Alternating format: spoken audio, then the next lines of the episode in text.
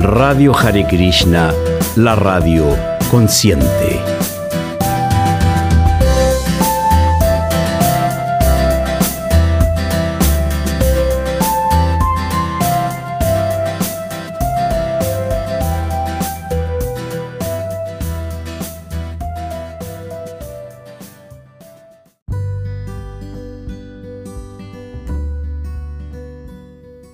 Muy bienvenidos a este nuevo episodio con Madre Kishoridam Devidasi en Radio Hare Krishna, la radio consciente.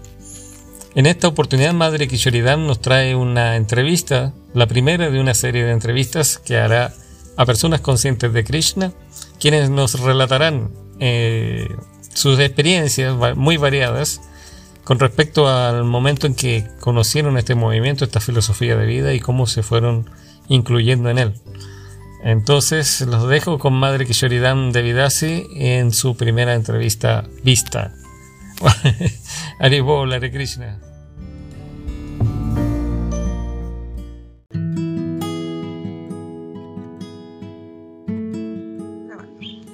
Hare Krishna a todas las personas que nos escuchan. Eh, acá estamos nuevamente transmitiendo desde Radio Hare Krishna, la radio consciente está al servicio de la humanidad. Y hoy día tenemos una visita muy especial de un devoto que yo hace tiempo quería eh, hacer este, esta entrevista. Es el Prabhu Govinda Charan. Él lleva bastante tiempo en conciencia de Krishna y me gustaría que él nos contara eh, qué, es lo que ha hecho usted acá en el, en el templo Eka Chakra de Santiago, de Chile, no, de Chile, más o menos. Bueno, siempre intentando, bueno, agradecido por primero por la entrevista, por un poco transmitir a, a las personas que nos escuchan algunas palabras de experiencias propias que tiene uno en relación con, con el desarrollo interno, con ese camino que todos deberíamos eh, empezar hacia, hacia Dios, hacia el amor divino entonces, transmitir la experiencia es lo que más puede hacer uno. Eh, la mía, bueno, en realidad, no sé si quiere que empiece con cómo yo eh, empecé a, buscar y encontrarme con los devotos, pero en, síntesis es como, como esa ansiedad interna que, que genera la gracia de Krishna, porque de otra forma uno no, no entiende cómo esta inquietud por buscar la verdad, por buscar el amor divino, se instaura en, nuestro corazón.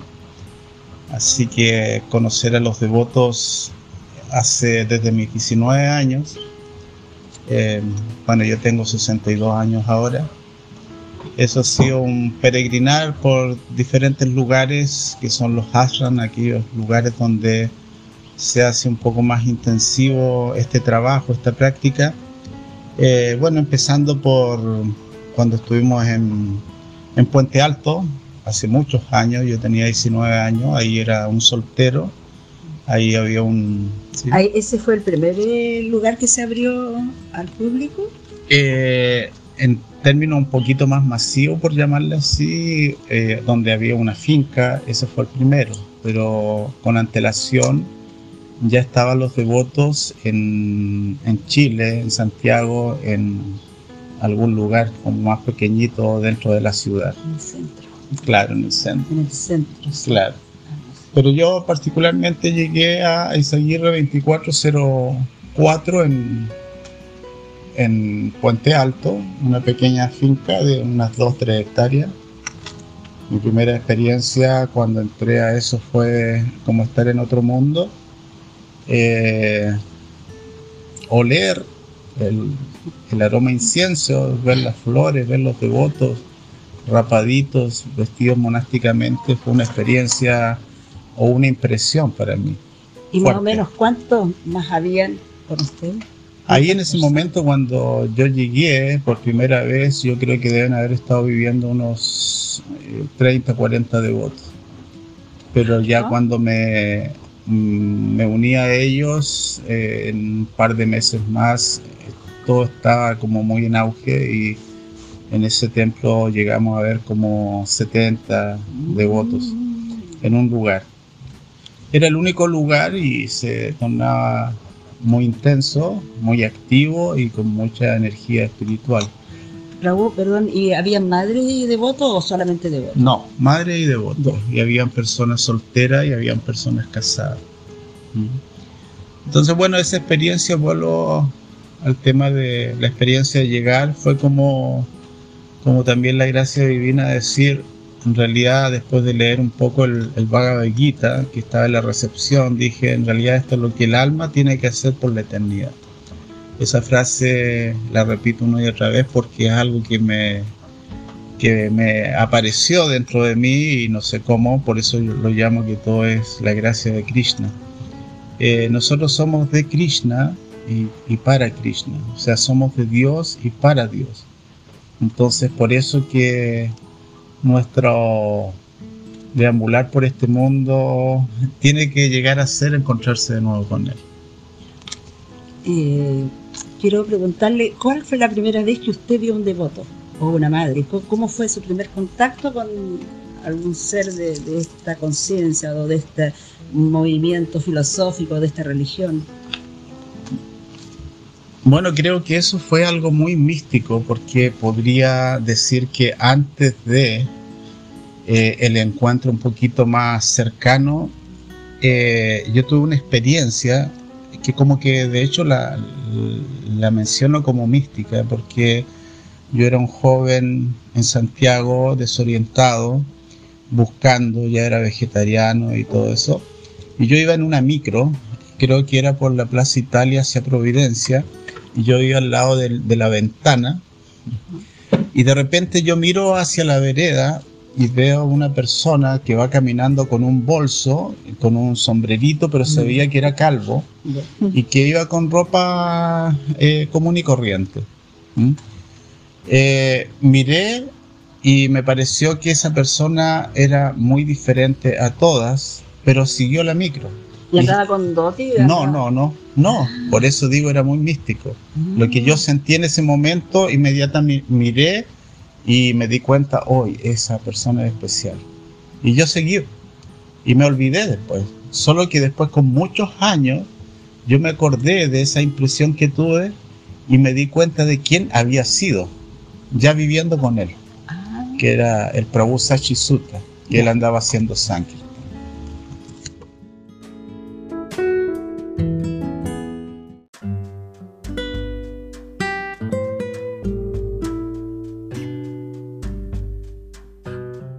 Hacer simplemente una exhibición gimnástica no es la perfección del yoga.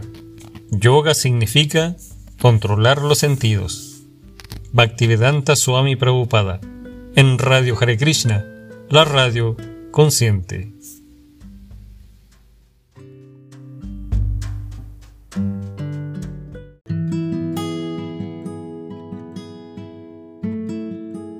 Grabando. ¿Y qué significó para usted, Raúl? Eh, bueno, soy Kichoridan, no me había presentado. Inicié la conciencia de Krishna también hace algunos años, terapeuta ayurvédica, y aquí estoy eh, entrevistando a uno de los devotos más antiguos del movimiento Hare Krishna aquí en Chile, el Prabhu Govinda Charan. ¿Qué significó para usted, Prabhu, el, el, primer encuentro con los Krishnas? Y ya estar con ellos, mirarlos, escucharlos cómo cantan y verlos cómo saltan, bailando. ¿Cómo fue eso? Bueno, primero que nada es como la esperanza. Como que llega algo a la vida de uno en que todo empieza a tener sentido, porque en la etapa de adolescencia eh, uno sufre mucho en cómo definir su camino desde ahí hacia adelante, hacia la etapa más, más, adulta. Y como yo era un muchacho inquieto que hacía muchas preguntas y eh, podía darme cuenta que el sistema materialista no era que, eh, ese sistema que, que, iba a satisfacer nuestras necesidades más internas, entonces por eso mismo sufría.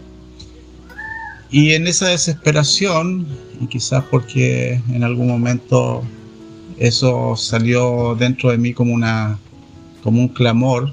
Eh, Krishna me dio su gracia y en ese momento yo me acuerdo siempre estar en el Cerro Santa Lucía, muy angustiado, pero en ese momento Krishna me dijo, eh, o me dio a entender, si yo no puedo cambiar el mundo, yo no lo puedo hacer, pero sí puedo cambiar yo.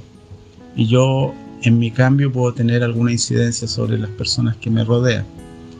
Ese fue eh, clave. ¿Cómo servir de ejemplo? Exacto. De guía. De guía, de ejemplo. Yo creo que eh, en síntesis lo que en realidad la gente busca para inspirarse es el ejemplo de las personas. Más que hablarle bonito, más que hablarle de mucha filosofía, es el ejemplo que uno da. Entonces, tratar en su de... diario vivir. Exacto, en, en, el esfuerzo diario, en la forma de pensar, de sentir, de ayudar, de etc. reaccionar, porque a veces... Exacto, sí, hay, hay, hay, muchas cosas, ¿no? Entonces había que empezar a hacer ese trabajo interno. Pero digo, y en ese momento pensé, ¿con qué guía? ¿Cómo lo hago? Y bueno, como yo era como en ese tiempo un, un hippie ahí que necesitaba incienso y pachulí, me dijeron en Santiago Centro hay unos peladitos oh, que venden. No sabía que, que venden. Ah, casi la mayoría, casi la mayoría en ese tiempo éramos esa línea, eso. Lo vamos a publicar por todos lados que era hippie. Entonces me fui a Santiago Centro a buscar mi incienso y me dijeron que bueno, los peladitos vendían. Entonces ahí me encontré con, con, uno de ellos que estaba ahí vendiendo incienso y pachulí y yo le compré. En ese momento él tenía un libro en su mano. Yo le dije, ¿tú también vendes ese libro? Me dice, sí. Y ese libro se llamaba Viaje fácil a otros planetas, entonces me llamó mucho la atención. Entonces se lo compré. Cuando me fui con ese libro, yo lo leí en la noche porque era un tratado de pocas páginas. Y dije, cada vez que, que, que cambiaba la hoja decía, esto es, esto es, esto es. Y yo había, había leído mucha filosofía, pero ese tratado tan pequeño fue conciso y me hizo tomar determinaciones para buscar en su última eh, hoja en la dirección de Puente Alto.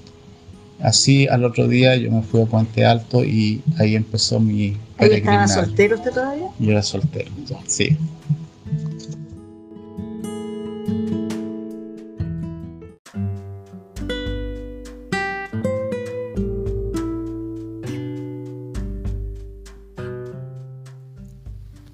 El pez no puede ser feliz fuera del agua, porque es un animal acuático. En forma similar, todos nosotros somos almas espirituales y no podremos ser felices a menos que llevemos una vida espiritual o que estemos en el mundo espiritual. Bhaktivedanta Swami Prabhupada, en Radio Hare Krishna, la radio consciente.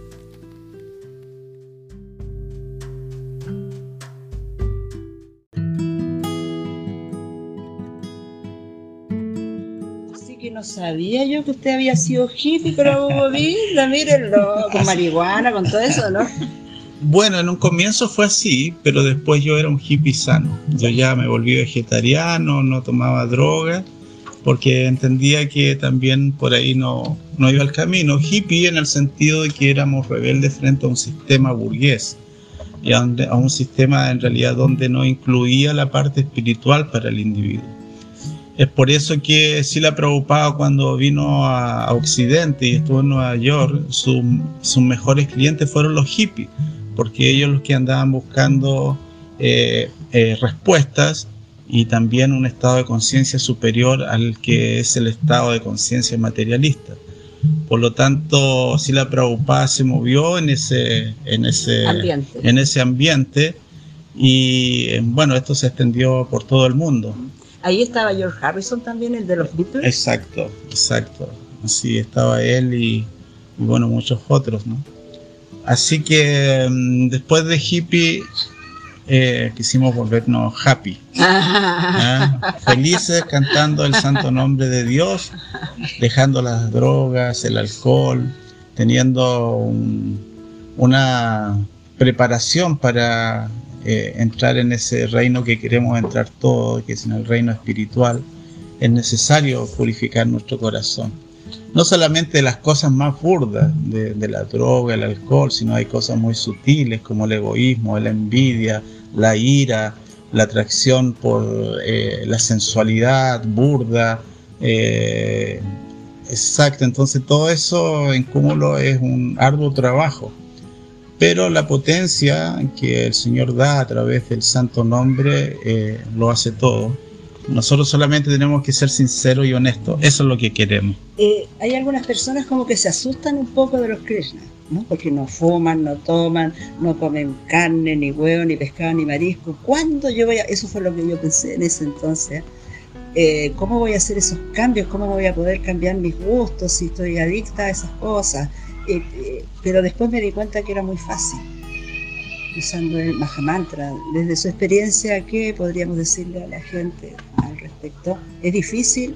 Primero que nada, hay que entender de que uno tiene que ser un observador de, lo que en el mundo está ocurriendo. Y en esa observación uno se, da cuenta de que el desarrollo del materialismo no da felicidad. Hasta en los ricos uno puede darse cuenta que ellos están sufriendo. Entonces, mediante esa observación uno tiene que buscar algo más. ¿ah? Y el primer paso es la mitad del camino. a ¿ah? Tomar decisiones. La vida humana es para tomar decisiones, ¿ah? para poder discernir y pedirle a Dios qué es lo que tengo que hacer en este mundo. Y ser científico, probarlo, ¿no es cierto? Exacto. Por eso uno tiene que ser un practicante. ¿no? Mm. Nosotros recibimos un cuerpo de practicante cuando nos iniciamos con el maestro espiritual. ¿ah? Eso se llama eh, sadaka deja, un sadaka, un practicante. Deja quiere decir cuerpo.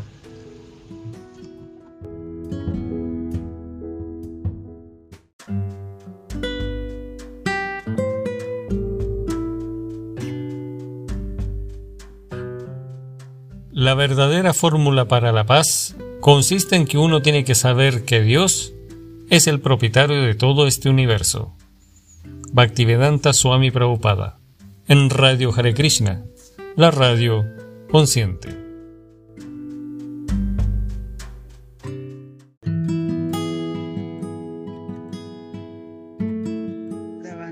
y de esta maravilla que yo he conocido, que es la conciencia de Krishna, ¿cómo podríamos decirle a las demás personas, a los jóvenes o personas de cualquier edad, de que esto es una maravilla, de que no es satánico, de que está al alcance de cualquier persona, que no duele. Que, ¿Cómo podríamos explicarlo de una manera bien sencilla? Primero que nada, entender de que todos andamos buscando lo mismo, que no existen las diferencias de Dios, que Dios es solo uno con muchos nombres. De hecho, en mi experiencia, eh, mi primera maestro espiritual fue mi madre, porque ella fue la que desde chico me dijo Dios existe. Entonces yo soy muy agradecido de eso. Y ella era una católica practicante muy severa, pero yo cuando me dice, y aprendí cosas de ella, pero yo cuando me dice Hare Krishna, eh, sentí en mi corazón de que eh, estaba siguiendo lo que mi madre me había inculcado. O sea, ella era muy amante del Señor Jesucristo y yo me sentí cuando me uní a los Hare Krishna como más cristiano que nunca. Porque la profundidad de la filosofía que, viene de Oriente involucra a todas las demás filosofías. ¿ah? Y la dirección es la apropiada, el amor divino. Entonces, eso fue maravilloso y mi madre eh, con el tiempo, al principio no entendió, pero con el tiempo él, ella dijo sí en realidad, si algún curita me habla mal de los Hare Krishna, yo le voy a decir que están equivocados. Se puso aliada.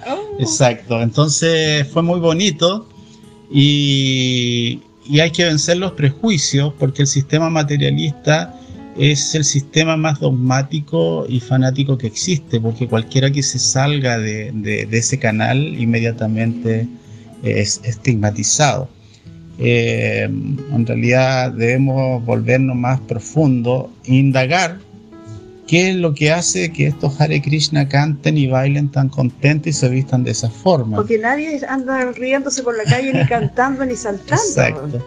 Hay una filosofía que avala todo eso y es una filosofía muy profunda, tiene mucha lógica, es muy razonable y es algo también por otro lado muy sencillo. En realidad es lo que el Señor Jesucristo dijo, Padre nuestro que estás en los cielos, santificado sea tu nombre. El énfasis primordial que se da en las escrituras de India es Harernama, Harernama, Harenaima Eva Kevalankalo, Nastieva, Nastieva, Gatir Anyata. No existe otra manera, es enfático, no existe otra manera de alcanzar la iluminación espiritual si no es cantando el santo nombre del Señor, que es lo que el Señor Jesucristo nos dijo. Alabado sea el Señor, santificado sea tu nombre. No estamos haciendo nada que en realidad todo ser humano tiene que hacer. Qué maravilla, qué maravilla. Yo estoy fascinada con escuchándolo, porque hay tanta sabiduría, hay tanta experiencia. Y después de que usted estuvo en Puente Alto, ¿cuál fue el siguiente lugar? Eh, estuve en Puente Alto algunos años como Brahmachari y después... Eh, ¿Qué es Brahmachari? Porque Brahmachari es eh, un practicante que es soltero. Y Buen dato para nuestra amiga. Ah. el grijastra es aquel que ya está casado. En realidad todo ser humano en cualquier condición puede practicar esto. En ese momento yo era Brahmachari. Y bueno, después en varios lugares estuvimos en, en, en Peñalolén, en la comunidad ecológica. Ahí estuvimos como 9, 10 años, por lo menos yo, eso siguió ahí. Después yo estuve un tiempo en, Linares también abriendo un centro. También estuve en Pucón un tiempo haciendo algo allá. Y después volvimos acá a Catemo, a este lugar eh, que se llama Ecachacra, que son 6 hectáreas y media, donde hay una comunidad eh, espiritual, ecológica muy linda y acá estoy aproximadamente 23 años. ¿Y su esposa dónde aparece? ¿En Puente Alto? En... Porque es casada, ya no es Rabachari, por si acaso, para los que están escuchando. ¿En qué parte apareció? Mi esposa aparece en algún momento de transición entre eh, Puente Alto y Peñalolén en Santiago. Eh, bueno, ahí nos unimos y nos unimos porque ella se interesó por este noble ideal también, o si no, no hubiera podido ser.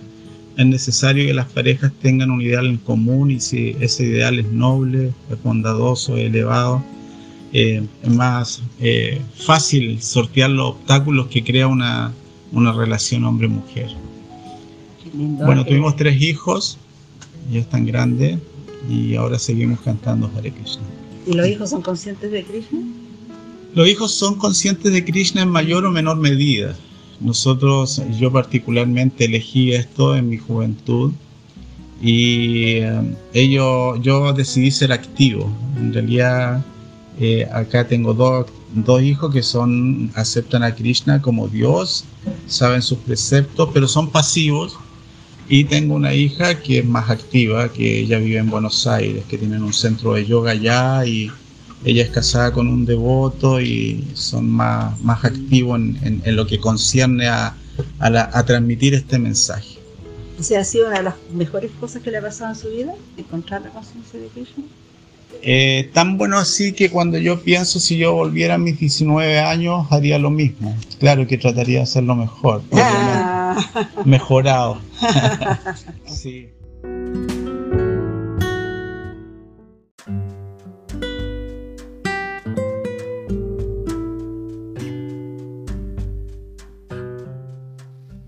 Si acepto que yo soy este cuerpo, entonces no seré mejor que los perros y los gatos ya que esa es la noción que ellos tienen sobre la vida. Bhaktivedanta Swami Prabhupada, en Radio Hare Krishna, la radio consciente.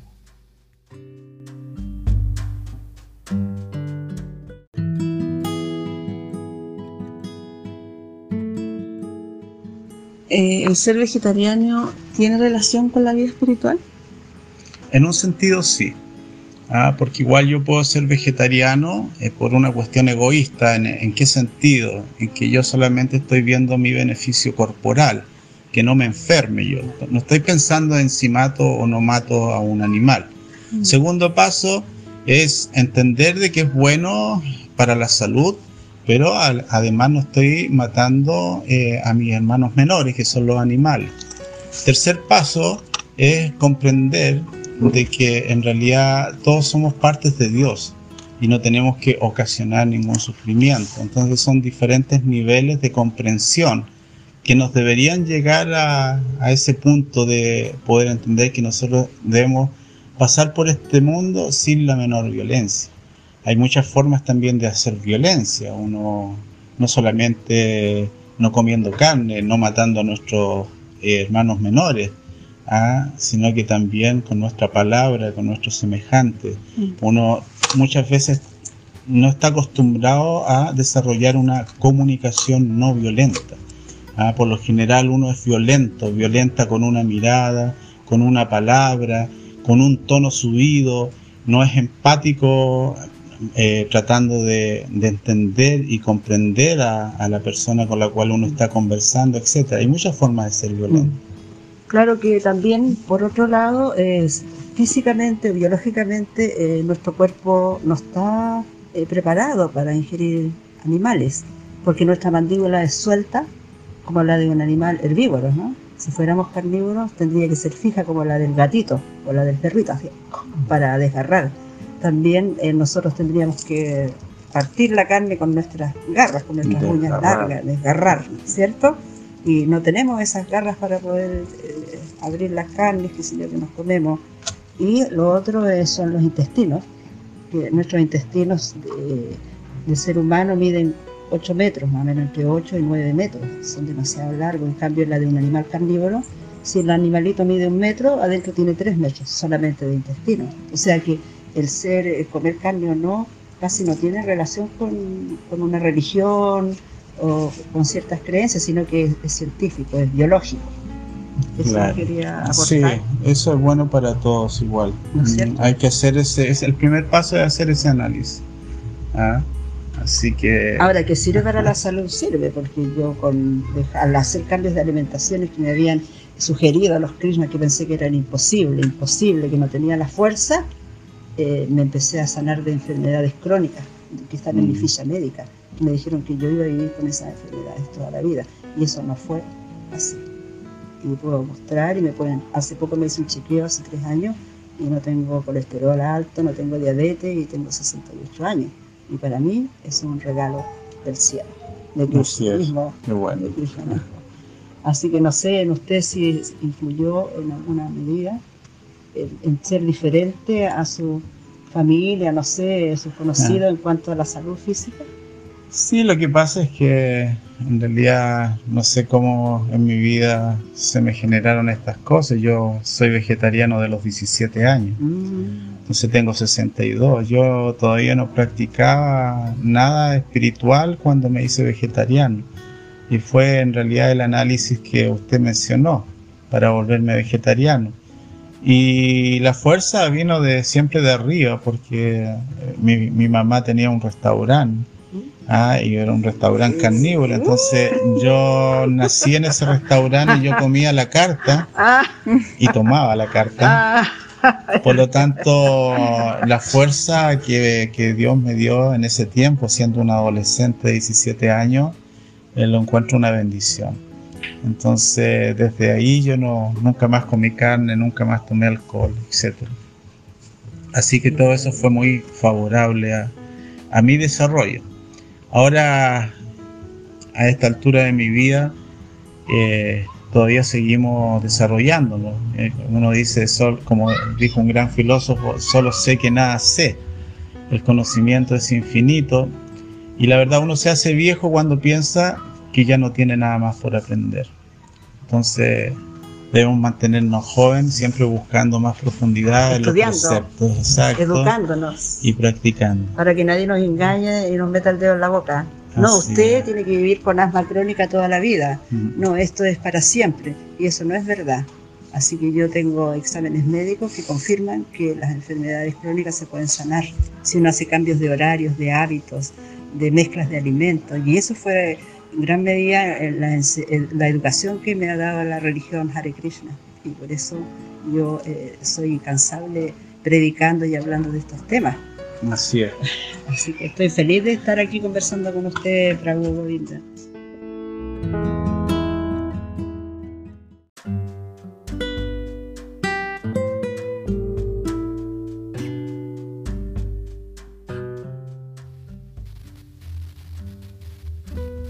Este mundo material está destinado para sufrir. A menos que existan los sufrimientos, no podremos volvernos conscientes de lo espiritual. Los sufrimientos son en realidad un incentivo y nos ayudan a elevarnos hacia lo espiritual. Bhaktivedanta Swami Prabhupada en Radio Hare Krishna, la radio consciente.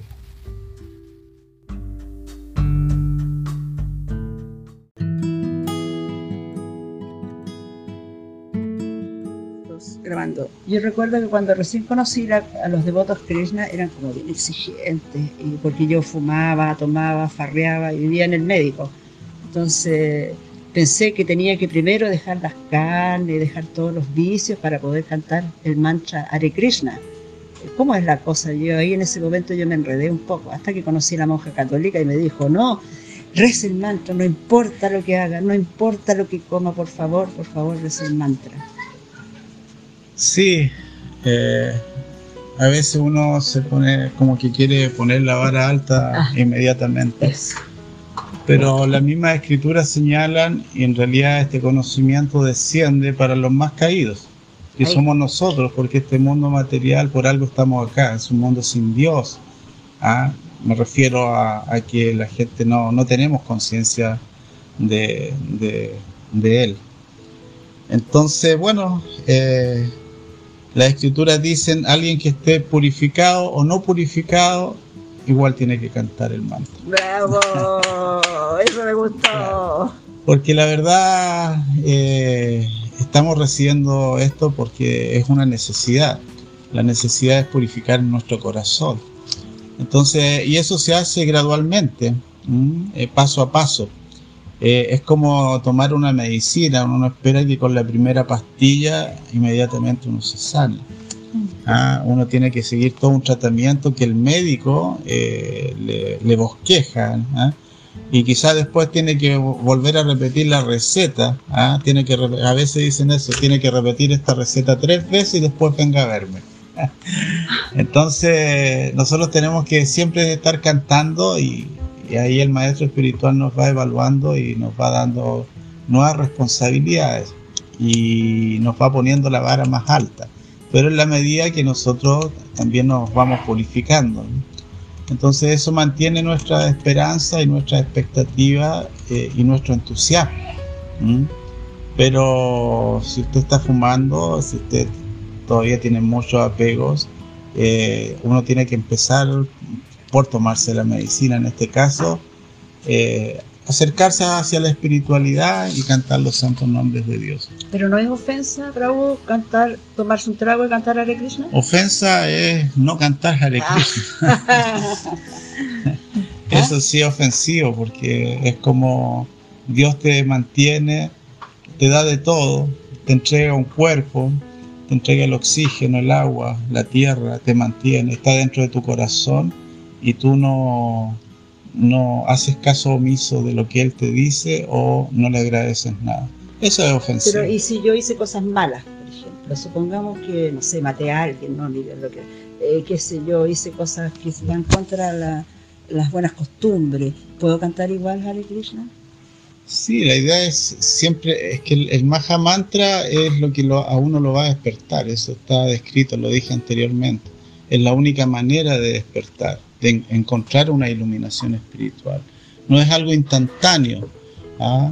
Entonces, lo único que uno tiene que poner es la sinceridad. Eso no quiere decir que yo voy a matar y voy a cantar Hare Krishna.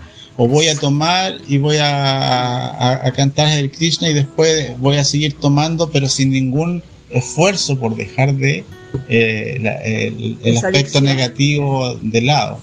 Entonces se requiere ese esfuerzo y esa sinceridad, la necesidad que tenemos de cambiar nuestros hábitos. ¿Sabe ¿Ah? por qué le pregunto? Cuando yo empecé a cantar el mantra de Krishna, yo fumaba, comía de cualquier porquería, etcétera, y desde que empecé a cantar una ronda completa, no, tres rondas completas, a los cuatro meses a mí se me destapó el olfato. Y cuando fuimos a un restaurante, y sentí el verdadero olor de las chuletas de chancho que yo me comía con arroz, casi me desmayé. Ah, ¿Y así tan fuerte? ¿O yo estaba enferma de otra cosa? sí, el Maha Mantra, eh, los nombres de Dios son tan potentes que aunque uno los cante inconscientemente o que esté muy impuro, en algún momento tiene su efecto. ¿Mm? Entonces esa es la magia, ¿no? Eh, es lo místico. ¿Mm? Eh, uno no lo puede entender, pero con el Maha Mantra uno puede llegar hasta el punto de poder ver a Dios. Alguien diría, ah, esas cosas que dicen, no los creo, exacto. Pero sí, en la historia ah, de la humanidad hay muchos santos que, han visto a Dios cara a cara, porque Dios tiene una cara, eh, tiene, es persona, solo que es la persona suprema. Ah, y esa concepción de persona está más allá, digamos, de nuestros cálculos materiales. O sea que aquí si miramos al cielo y es azul, su cuerpo es azul. Sí, en realidad, ¿por qué Dios no puede tener el cuerpo azul? Él puede tener los cuerpos de, los colores que quiera. Él es Dios. Desde pequeño mi madre me, me dijo, Dios es todopoderoso. A todos nos dijeron eso. Solo que tenemos la tendencia a limitar el poder de Dios o la capacidad de Dios. Dios puede tener múltiples formas y tiene un sinfín de cualidades. Entonces, tenemos la tendencia a, condicionar a Dios. Eh, pero en realidad nosotros no estamos tratando de entender a Dios. Ese no es el propósito de la vida. El propósito de la vida humana es amar a Dios, más que tratar de entenderlo, porque está más allá de nuestra mente y de nuestro intelecto, de nuestro sentido. Es que uno dice, ¿cómo lo voy a amar si no lo conozco? ¿Cuántos brazos tiene? ¿Tiene dos? ¿O cómo es? ¿Qué forma tiene? Por eso él se muestra. Él se muestra, eh, especifica cómo es él. ¿ah? Porque si no es como dice usted, ¿cómo, ¿cómo voy a amar a alguien? No puedo amar a una energía, a pesar que también él es energía. En realidad es la causa de todo. ¿Mm? Él está en el corazón de todas las entidades vivientes también. ¿ah? Pero también es una persona muy atractiva, muy bella, muy carismática, muy chistosa, eh, tiene todo, todo para que el alma se pueda atraer. Porque de otra manera la pregunta sería, ¿cómo voy a desarrollar amor? Mira, ¿y es cierto que vino así con un cuerpo humano allá en la India? ¿O es puro chamullo nomás? sí,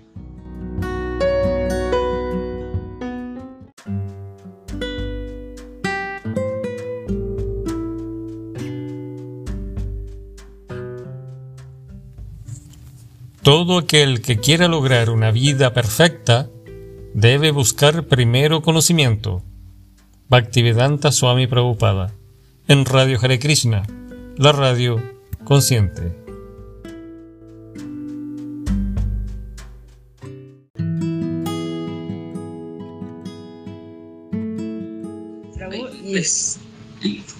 Prabhu, y es cierto que Krishna vino con un cuerpo humano así como Jesús, a mí se me hizo el enredo del corte de un buque cuando me dijeron que había venido a la tierra, entonces dije, ah, debe ser el mismo Jesús.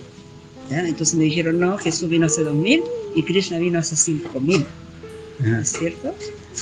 Sí, a veces él manda a alguien, un hijo querido, a ayudar a una cultura en particular, en circunstancias diferentes y otras veces la necesidad es venir el mismo a mostrarse.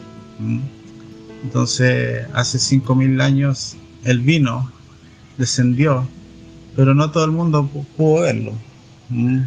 Por eso él mismo declara en su Bhagavad Gita, en su escritura, en ese diálogo que tiene con su discípulo Arjuna, dice, los necios me, me menosprecian cuando yo desciendo en una forma semejante a la humana. Ellos no logran entender mi dominio por sobre todo lo que existe. Entonces, pero esa es la gracia que, el alma tiene, porque Él le da la gracia. ¿ah? Por su voluntad uno puede eh, verlo y decir, oh, ahí está Krishna, sí, mira, Él tiene una forma, mira qué lindo que es. Esa es una gracia. ¿Y qué tiene que ver el Bhagavad Gita con Krishna? Porque el Bhagavad Gita es son las instrucciones de Krishna para nosotros. Es el diálogo amoroso que tiene Krishna con su devoto, su muy querido amigo. Es por eso que es muy importante, porque así como tiene forma, él también se expresa. y él está lleno de conocimiento y también está, está lleno de bienaventuranza. ¿Y en qué idioma está el, hindú? Eso es sánscrito. Ah, sánscrito. Eso es sánscrito, es el idioma original, dice que es un idioma espiritual. Eh, ¿Lo puede leer cualquier persona?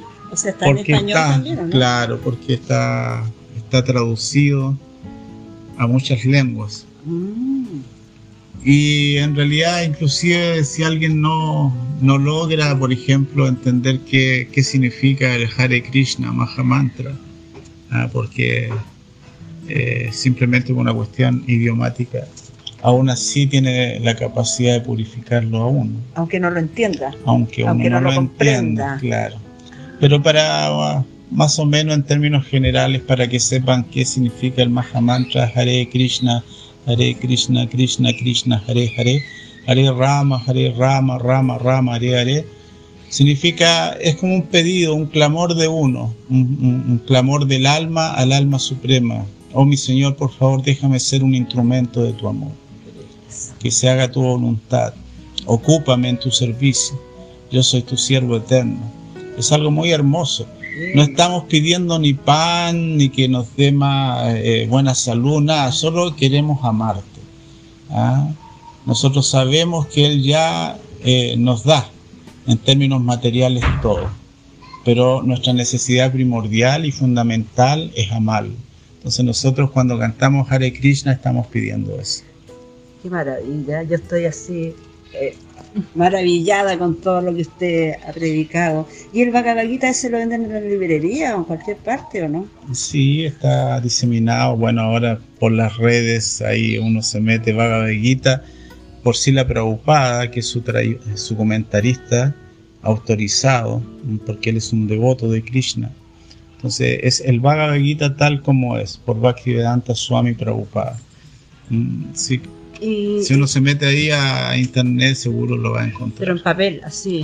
En papel también está diseminado por ahí. A veces los devotos andan ahí ah, entregando ese, ese ¿Se puede mensaje. encargar algún templo que se lo traigan de la India? Y claro, claro.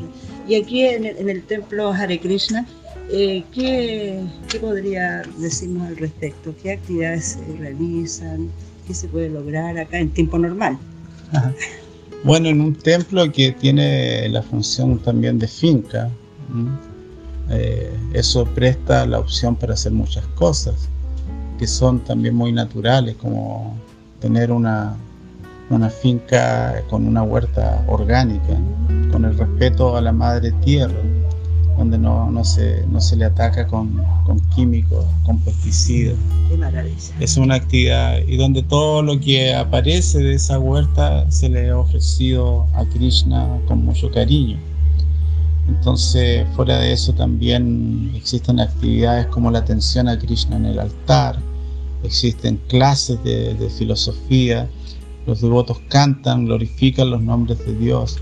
Eh, también existe una panadería de productos integrales para, para mantener estos templos y también para dar un beneficio a la gente que se alimente de una forma más natural. ¿Y clases enseñan también a cocinar o no?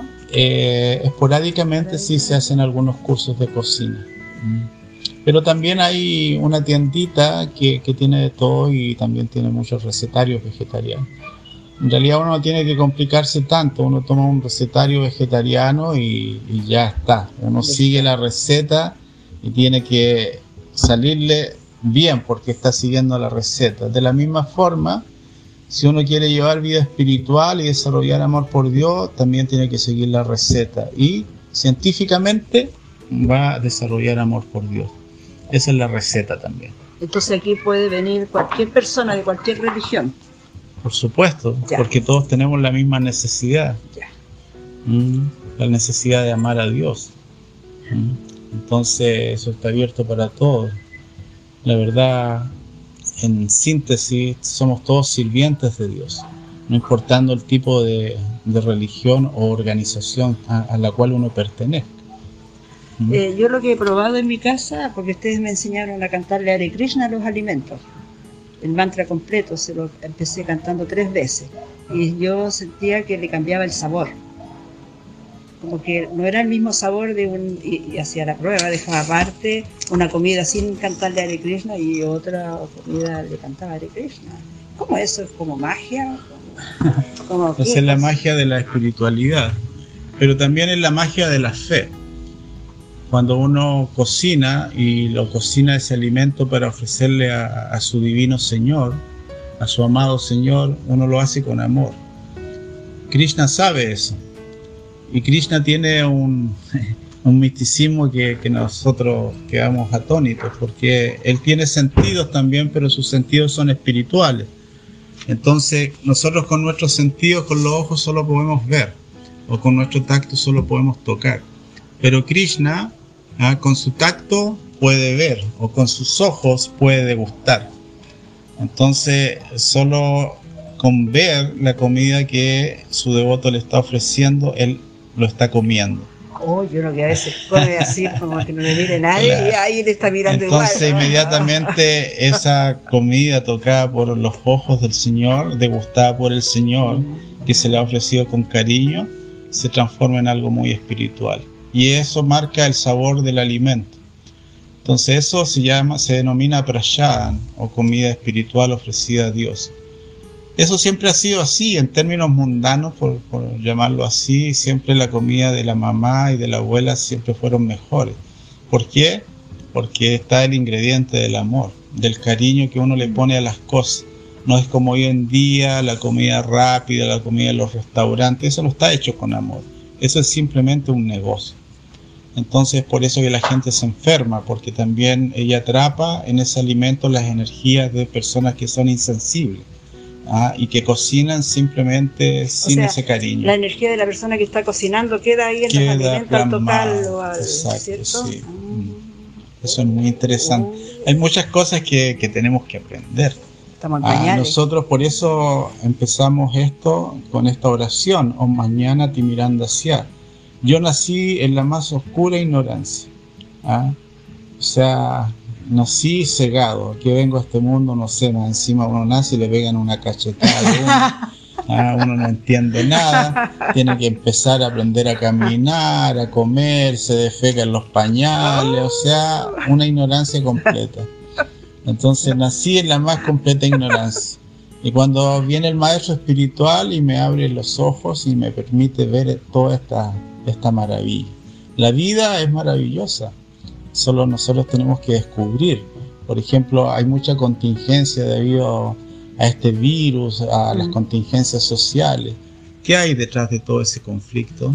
Hay mucho amor. Ah, uno tiene que descubrirlo. ¿Cómo va a haber amor en eso? Pero hay. Algo, un mensaje nos viene a transmitir el Señor Supremo.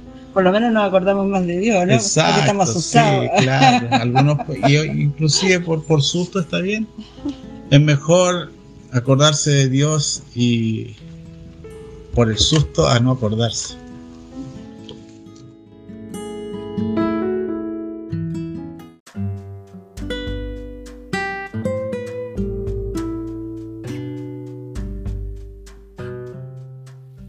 Ante todo, haz que tu vida sea perfecta. Después trata de enseñar a los demás. Bhaktivedanta Swami Prabhupada en Radio Hare Krishna, la radio consciente.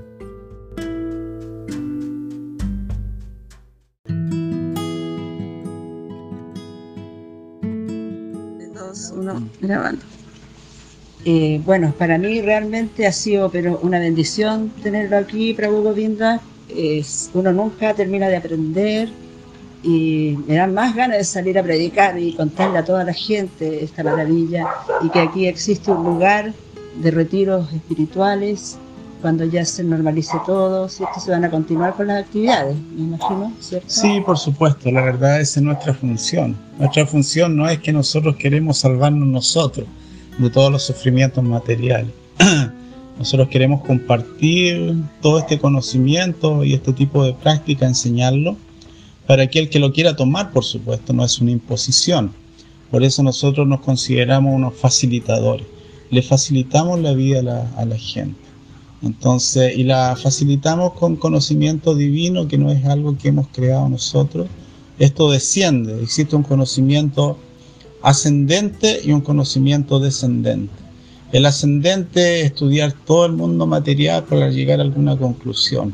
Y como cometemos errores, seguro que vamos a concluir erróneamente. Entonces, por eso que a veces se concluye que toda la vida viene de una explosión cósmica. Ah, que todo apareció desde un hoyo negro Ah, por ahí en el espacio. saben, por favor, esos son los que no Bueno, saben, entonces ese es el conocimiento ascendente. Pero el conocimiento descendente es aquel que es revelado, ah, que desciende desde un plano superior. Se me quedó algo en el tintero. Dígame. ¿Cómo este asunto de los voluntarios, que lo encuentro tan lindo?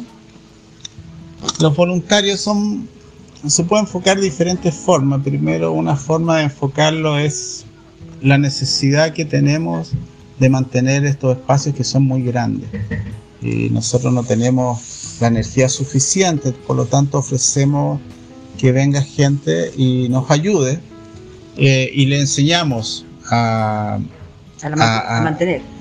le enseñamos a ella, le transmitimos el conocimiento de la huerta, el conocimiento de poder eh, cocinar cocina vegetariana, de panificación integral y a la vez ellos nos ayudan. Por otro lado, eh, ellos cuando descubren que nosotros además tenemos una filosofía muy profunda en términos espirituales, más que uno se interesa. Así que eh, es muy beneficioso de todas maneras porque Para las dos partes. Sí, y porque hay gente joven que, que tiene estas inclinaciones de, de la naturaleza, de la vida más, más natural, eh, de los huertos orgánicos, etc. Así que tiene, tiene el estímulo acá para poder seguir indagando. Eso. Bueno, yo le agradezco una vez más su tiempo, su paciencia, toda su respuesta, toda su guía. Y estamos muy contentos acá con la madre Gangamata haciendo esta entrevista para la radio Hare Krishna, la radio consciente, que trata de compartir todo lo, lo que puede ser útil a la humanidad. Por eso nosotros estamos eh, haciendo esta entrevista. Y no sé sus Ah. de- palabras de despedida. Yo le doy las gracias a ustedes por, por, por, por lo que están haciendo. Creo que de una u otra forma nuestras energías tienen que ir canalizadas para eh, transmitir este conocimiento y ese es un hermoso servicio. Yo creo que de hecho es el servicio más excelso, de que mucha gente pueda entender de que el propósito de la vida humana ah, es un propósito espiritual, no es un propósito material. Así que es por eso que ustedes están abocados a esto, que yo les agradezco a ustedes dar la oportunidad de hablar, porque así también nos volvemos a convencer cada vez más que O sea esto que es lo mejor. podríamos hacer una segunda entrevista. Por supuesto, más estoy dispuesto Muchas cuando ustedes gracias. quieran. Denos sus bendiciones, Adiós. por favor. Ya, si la preocupa aquí ya. Ya.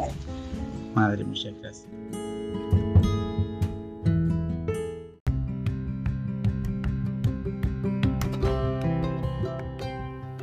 Hemos llegado al final de este episodio con Madre Kishoridam Devidasi y su entrevista con personas conscientes de Krishna, una conversación amena y entretenida sobre las experiencias de estos devotos. Que estén muy bien. Hasta pronto.